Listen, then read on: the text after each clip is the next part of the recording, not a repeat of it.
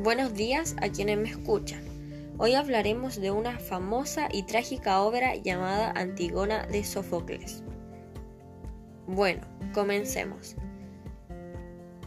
Datos del autor. Su nombre era Sófocles.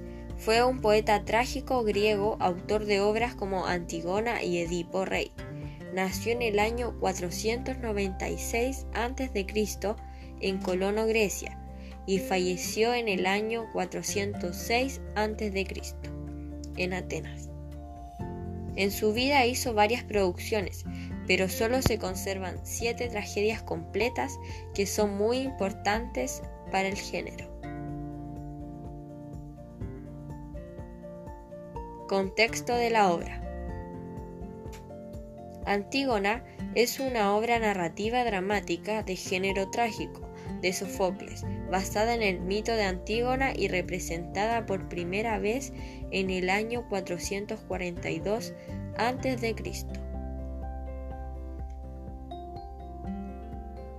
Personajes Antígona es la protagonista desde el principio, tiene claro lo que tiene y debe hacer, pensando encima de los dictados del rey de Tebas. Polinices hijo mayor de Edipo, muere en la batalla y Croente lo declara traidor. Prohíben darle sepultura. Eteocles, hijo de Edipo, este reclama su trono con apoyo de Croente y envía a exilio a su hermano. Croente es el rey de Tebas, tío de Antígona, cree siempre tener la razón y es un hombre soberbio determina que Polineses no debe recibir sepultura. Ismene, hermana de Antígona, hija menor de Edipo, es un personaje muy obediente con su tío. Hemon, hijo menor de Croente.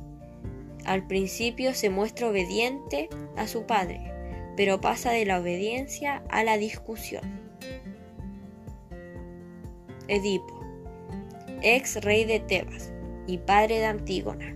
Él quería evitar que se cumpliera la profecía de su hijo.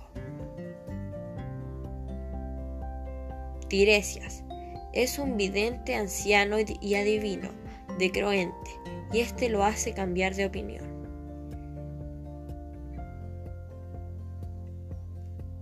Reseña de la obra. Antígona, hija del ex rey Edipo, se debate entre ceñirse a la ley impuesta o infringirla para honrar a su difunto hermano.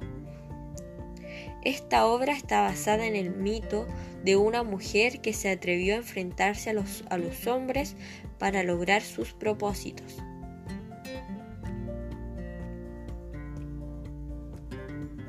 Conflicto dramático de la obra. La trama todo el tiempo gira en torno a la Antigona, quien desafía la ley para rendir la muerte de su hermano Polineses, considerado traidor de la patria por Croente. Valoración de esta obra. Bueno, la obra plantea reflexión, las razones del Estado y dilemas de conciencia, como también se plantea el enfrentamiento entre el derecho humano y la ley divina. Esto le deja enseñanzas a cualquiera que la lea. Es una obra que merece ser leída.